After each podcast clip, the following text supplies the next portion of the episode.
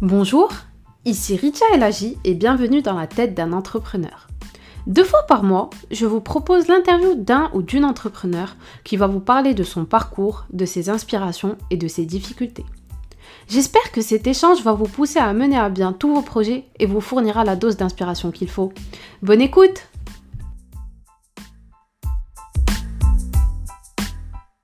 Dans cet épisode, j'ai le plaisir d'accueillir Louisa Hassen. Louisa est la fondatrice et CEO de Malou, une start-up qui aide les restaurants à acquérir des clients en ligne partout où ils font leurs recherches. Dans cet épisode, Louisa va nous parler de son parcours, de sa double culture franco-algérienne, des débuts de son projet en détail et de tout un tas d'autres choses. Euh, hello Louisa, merci de m'accueillir chez Malou. Est-ce que tu peux te présenter et me parler un peu de ton parcours?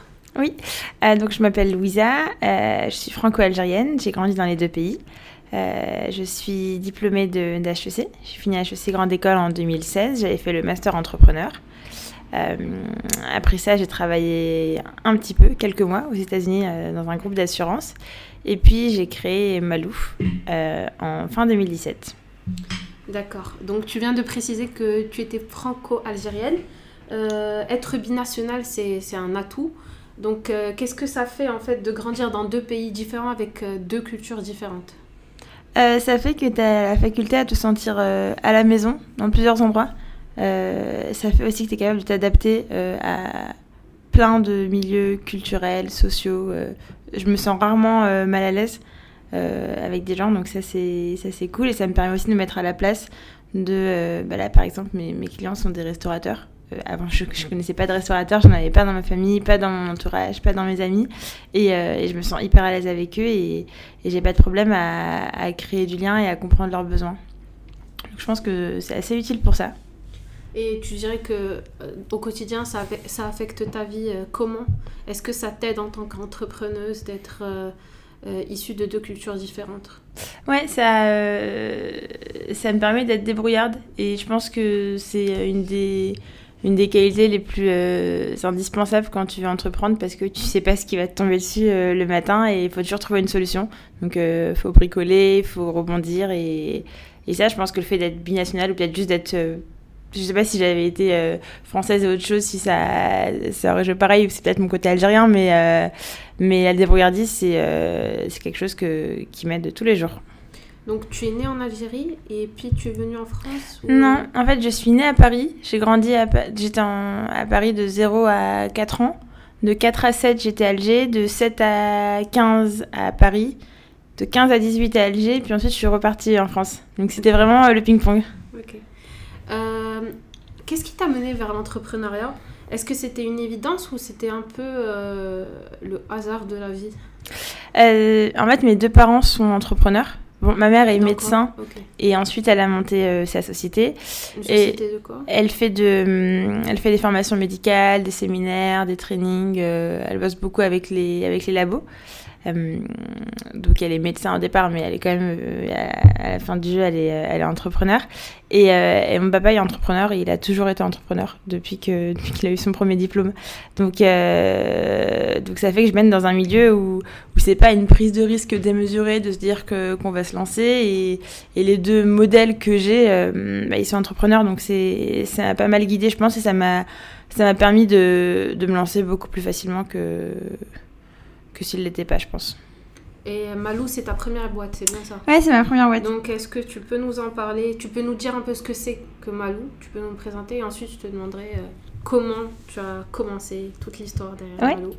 Euh, Malou, en fait, c'est parti du constat qu'aujourd'hui, je sais pas, toi, quand tu cherches un restaurant, comment est-ce que tu fais? Euh, Quand je cherche un restaurant, ça dépend où je suis. Mais par exemple, si je vais taper pizzeria 16e ou pizzeria 15e ou tu vas chercher sur quoi Sur Google ou sur une... Sur Google, toujours. Ok. Euh, sauf si bien sûr j'ai une idée précise de l'endroit où je veux aller. Sinon, parfois, ça m'arrive aussi de regarder sur des sites euh, comme La Fourchette, etc. pour obtenir des, des promotions. Ok. Bah, tu fais comme 80% des Français. C'est-à-dire que tu vas chercher en ligne. Et, et les gens aujourd'hui, quand ils cherchent un restaurant, ils vont regarder ou sur Google, comme toi, ou sur TripAdvisor, ou sur La Fourchette, ou sur Instagram, ou sur Yelp, Foursquare s'ils sont américains, sur Jumping s'ils sont chinois, enfin bref, il y a beaucoup de moyens qui existent pour trouver des restos, et ces moyens, ils ont en commun qu'ils sont tous digitaux. Et ça, ça change la donne pour les restaurateurs. Parce que maintenant, non seulement il faut qu'ils soient visibles en ligne partout où leurs clients potentiels vont faire leurs recherches, et en plus il faut qu'ils soient attractifs pour donner envie et pour convertir ceux qui vont les voir en ligne en clients. Ça en fait c'est euh, ça demande du temps, ça demande un savoir-faire, une expertise. Bref, c'est pas du tout le métier de restaurateur, c'est pas ce pourquoi ils ont choisi ce, métier. Et donc c'est devenu mon métier à moi parce que en fait, gagner des clients, ça reste crucial euh, pour eux. Donc Malou, ce que ça fait, ça aide les restaurateurs à euh, gagner en visibilité et à acquérir des clients en ligne partout où potentiellement ils sont susceptibles de gagner des clients. Euh, tu peux nous expliquer comment exactement? Ouais, en fait aujourd'hui quand tu as un, restaurant, tu as deux moyens de gagner des clients. Ou tu acquiers les gens qui recherchent par besoin, comme ce que tu disais, Pizzeria Paris 16, Paris 15, ou tu as un lieu de destination. Exemple Big Mama. Aujourd'hui, si tu pousses la porte de Big Mama, tu rentres, tu demandes aux gens qui sont assis, euh, est-ce qu'ils sont venus, est-ce qu'ils sont en train de manger ici parce qu'ils ont tapé restaurant italien ou pizzeria? Euh, Non. Big Mama, c'est un lieu de destination. Les gens viennent parce qu'ils connaissent la marque.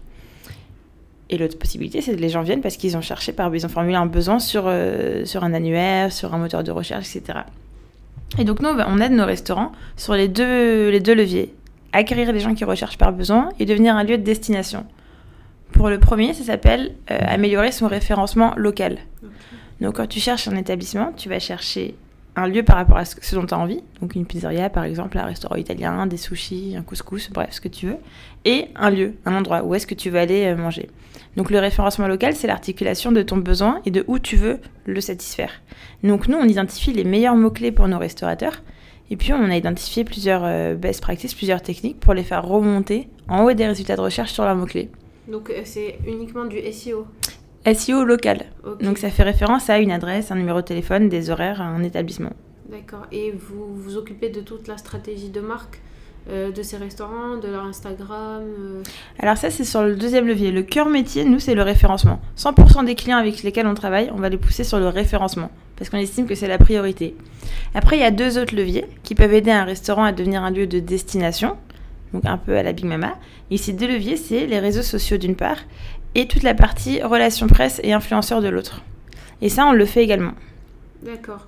Mais euh, vous êtes obligé, on va dire, de choisir les restaurants euh, avec lesquels vous, allez travailler. Par exemple, si vous proposez un service de référencement local à une pizzeria dans le 16e, vous ne vous pouvez pas le faire pour toutes les pizzerias dans le 16e, sinon ça va plus... Euh, aucun sens. Est-ce que tu peux nous expliquer C'est une bonne question.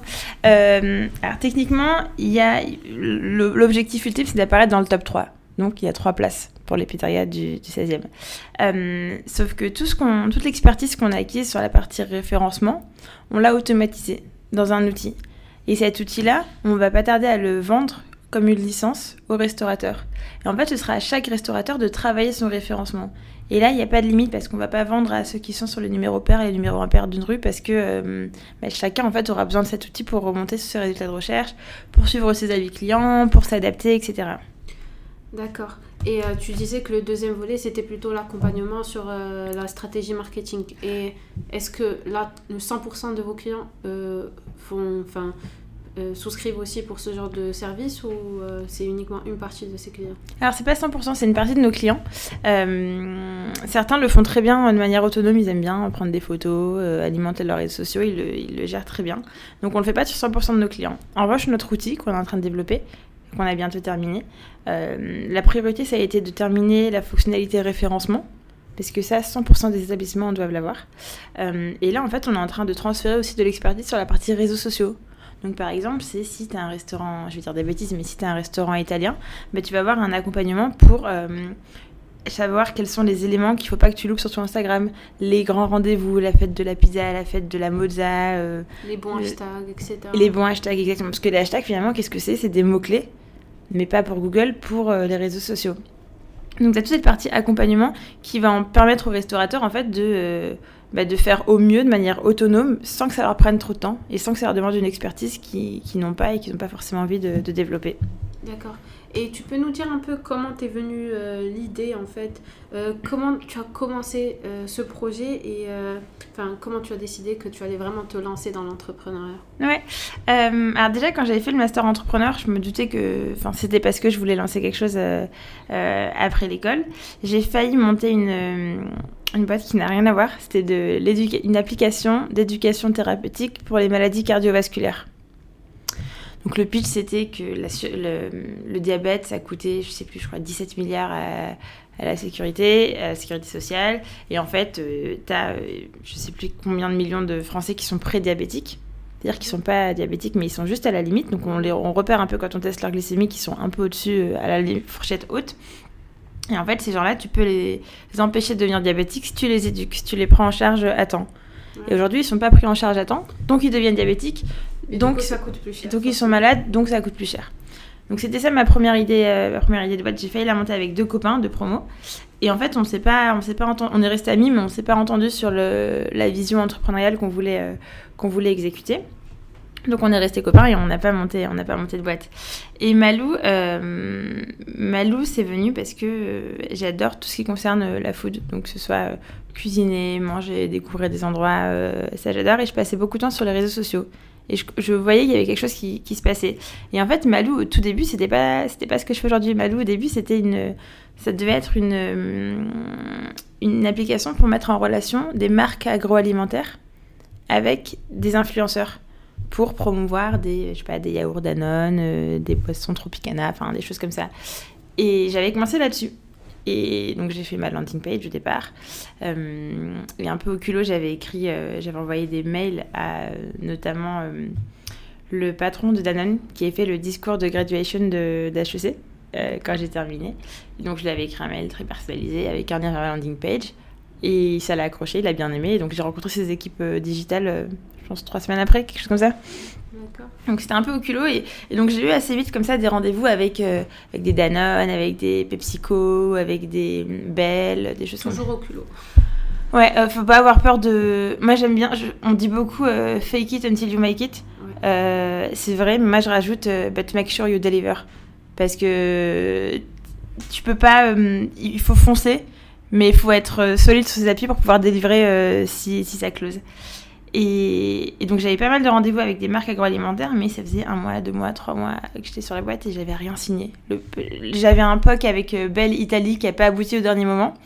Et donc j'étais trop impatiente pour continuer sur ce type de boîte. Donc j'ai pivoté, ce qu'on dit euh, dans le monde des startups, pour, euh, pour travailler avec des, clients qui sont plus réactifs, on peut closer plus vite et donc avec lesquels on peut directement avoir une traction, donc les restaurateurs.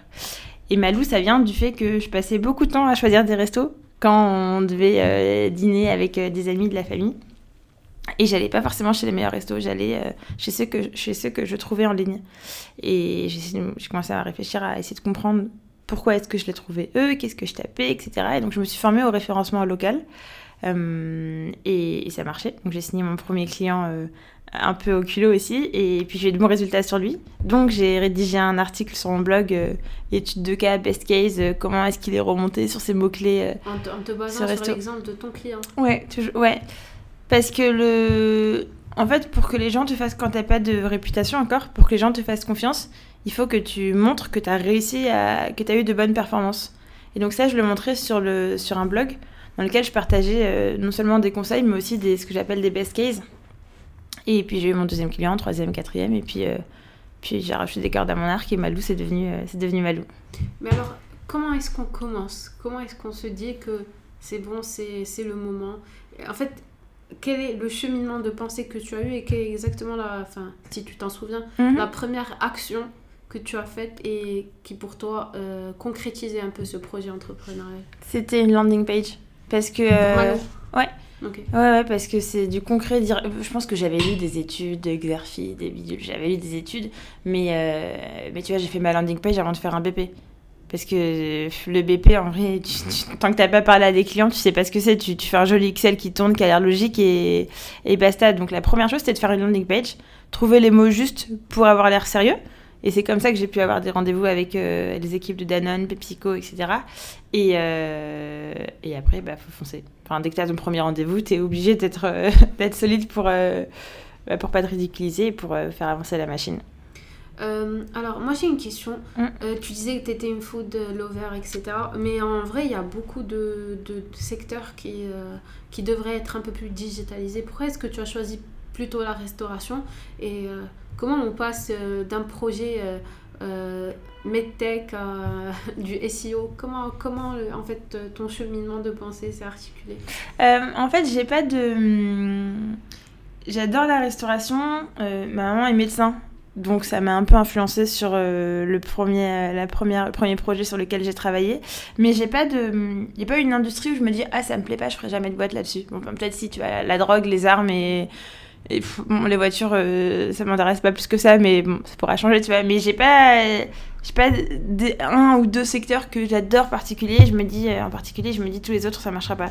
Donc, euh, donc ouais, je sais pas si je réponds à ta question, mais ouais, carrément, tu dis qu'en gros, c'était, enfin, que c'était pas un secteur en particulier.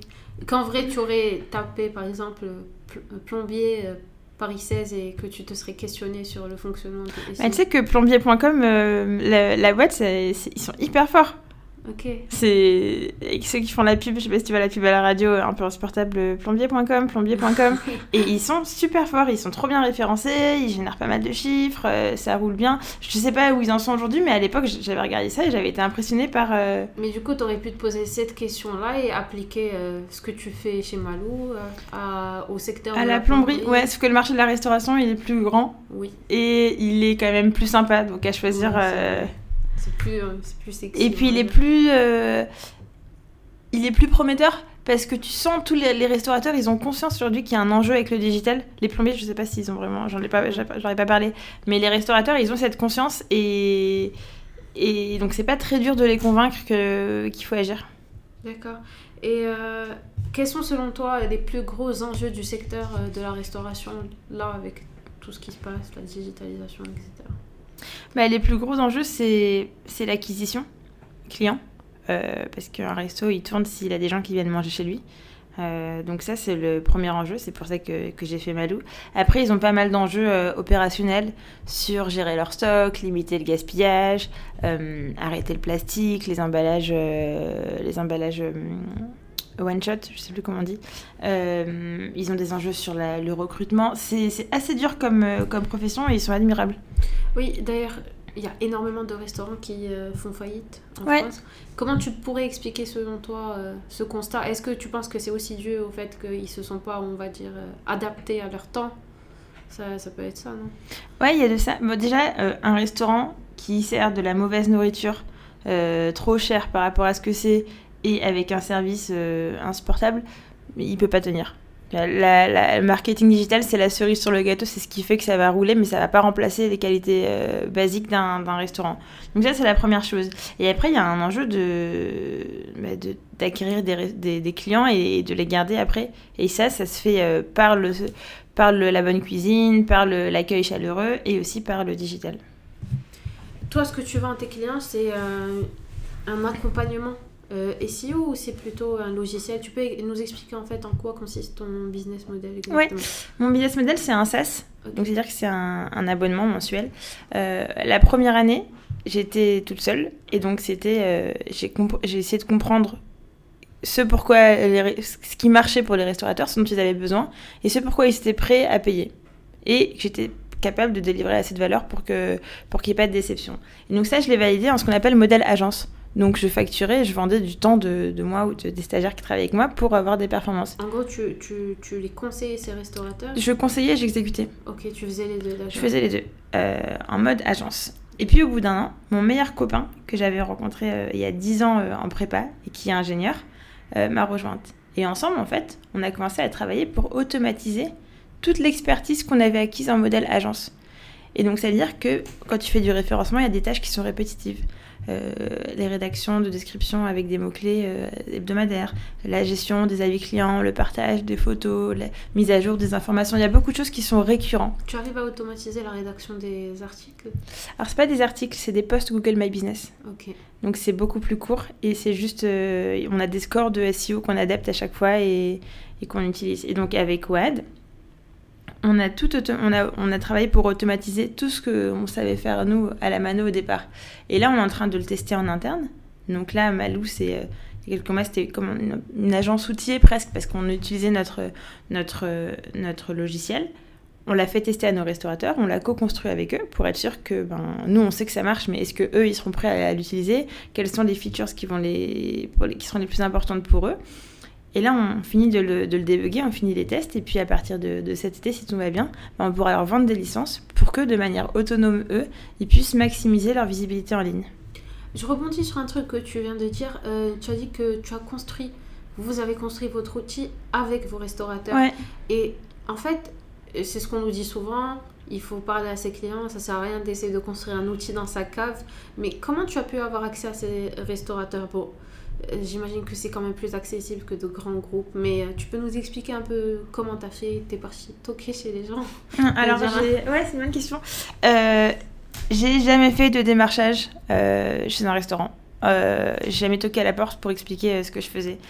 avant même de créer Malou, j'avais créé un blog et sur mon blog, je partageais du contenu, des conseils pour les restaurateurs. Par exemple, j'ai décortiqué la stratégie sur les réseaux sociaux de Big Mama.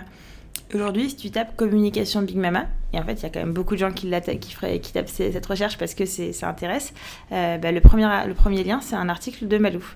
Euh, j'ai partagé des études de cas, des best cases sur des performances que j'avais eues avec, on avait avec mes restaurateurs, etc. Et donc, ça veut dire qu'on a un très bon référencement. Et donc, si les restaurateurs qui commencent à se rendre compte qu'il faut faire quelque chose sur le digital, ils vont taper communication digitale restaurant, euh, annuaire restaurant, référencement restaurant, bref, plein de mots-clés comme ça. Et ils vont tomber sur votre site. Voilà, on est quasiment toujours, on est souvent, très souvent en top 3 sur ces, sur ces recherches-là. Et donc, plus de la moitié de notre acquisition, c'est du SEO. C'est les restaurateurs qui viennent à nous. On a un gros tiers de clients restaurateurs qui nous viennent par la recommandation ou de nos clients à nous ou d'acteurs de la food tech qui, euh, qui font confiance à notre expertise, qu'on a rencontré dans des, dans des conférences, des choses comme ça. Et puis ensuite, il y a 10% qui viennent de, euh, de, bah, d'un podcast que, de podcast que j'avais fait avec euh, Mathieu Stéphanie ou de quelques retombées presse qu'on a eu. On a souvent des journalistes qui nous appellent parce qu'ils préparent des papiers, qu'ils ont des questions sur le référencement, sur TripAdvisor, des choses comme ça. Et donc le commercial pur et dur, on n'en a jamais fait le premier commercial, il est arrivé euh, en janvier. Donc là, on commence à faire du commercial vraiment. Donc les restaurateurs, on n'a pas encore de force commerciale pour aller. Enfin, on n'a pas eu besoin jusque-là pour se développer de manière organique d'aller euh, recruter une armée de commerciaux pour, euh, pour attaquer. Mais, mais, ça, ça va changer normalement. pourquoi est-ce que tu n'as jamais levé de fonds? C'est une bonne question. alors, j'ai pas levé de fonds parce que au début, en fait, surtout en master entrepreneur, j'ai passé mon année à faire des super BP, à pitcher devant plein de gens, des trucs qui avaient l'air super logiques, super cohérents, sauf que j'avais jamais rien vendu à qui que ce soit. Et donc, Malou, j'ai voulu le construire en sens inverse. Donc, c'est un, démontrer que je peux créer de la valeur aux restaurateurs, et deux, qui sont prêts à payer pour.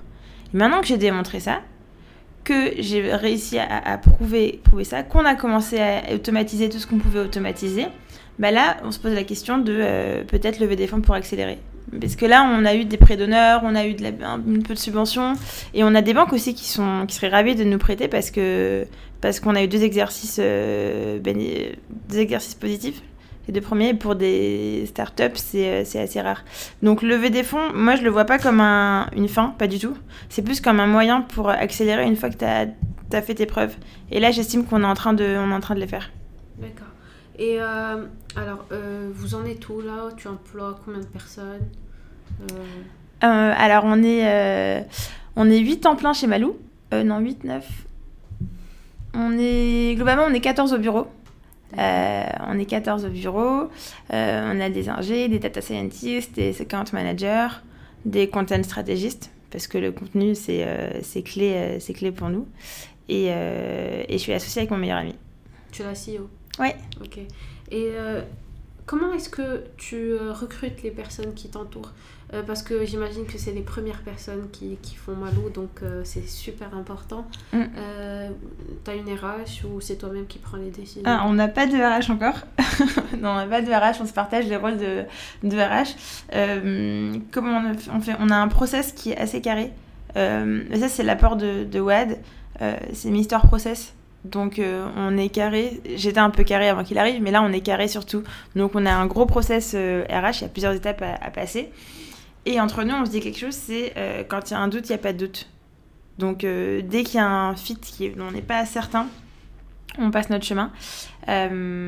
Et, et, on fait hyper attention au, on recrute pas tant des compétences parce que les compétences, ça peut, ça, tu travailles et, tu les acquiers.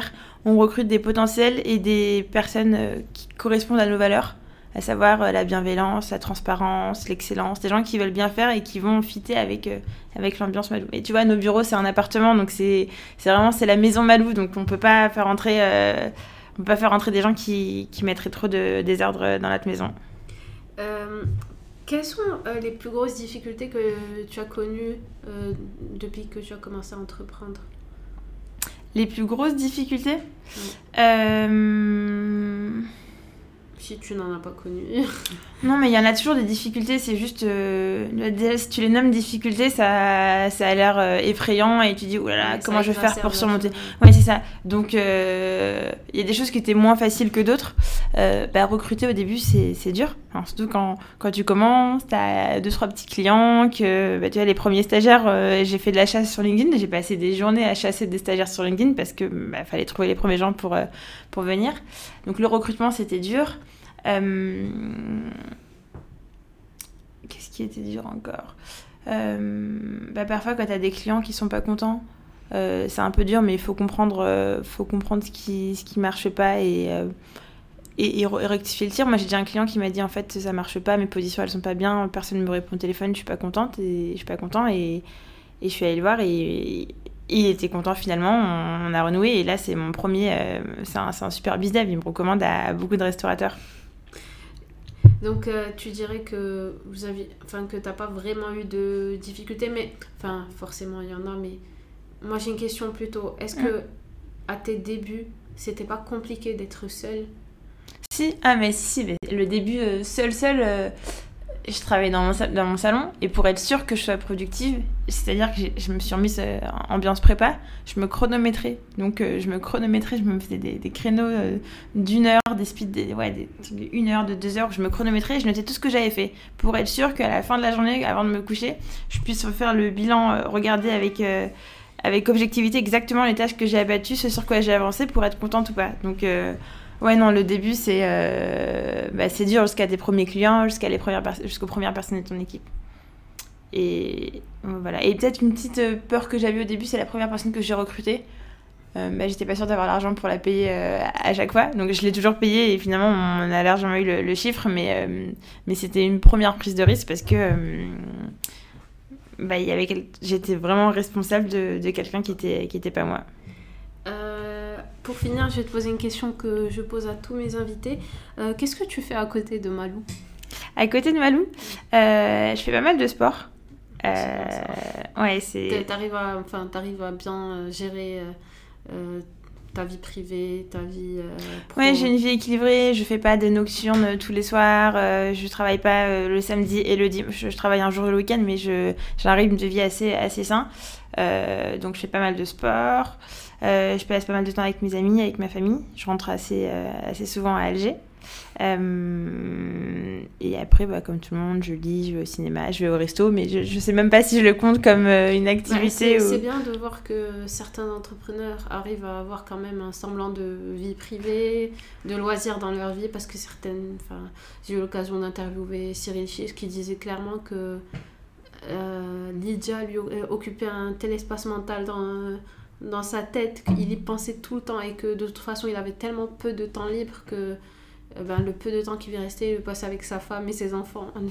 Bah, après, moi, j'y pense euh, quasiment tout le temps aussi. Euh, j'y pense quasiment tout le temps à Malou. Mais je pense que l'entrepreneuriat, c'est un marathon. Enfin, c'est...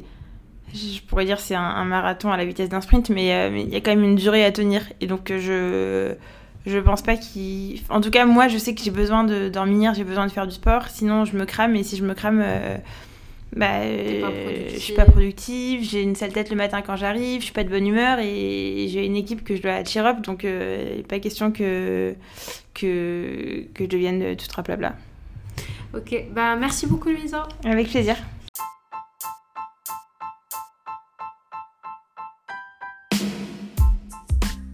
Merci à Louisa pour son temps et sa gentillesse. Si cet épisode vous a plu, n'hésitez pas à vous abonner à la page Instagram at dans la tête d'un entrepreneur et à noter le podcast sur Apple Podcast.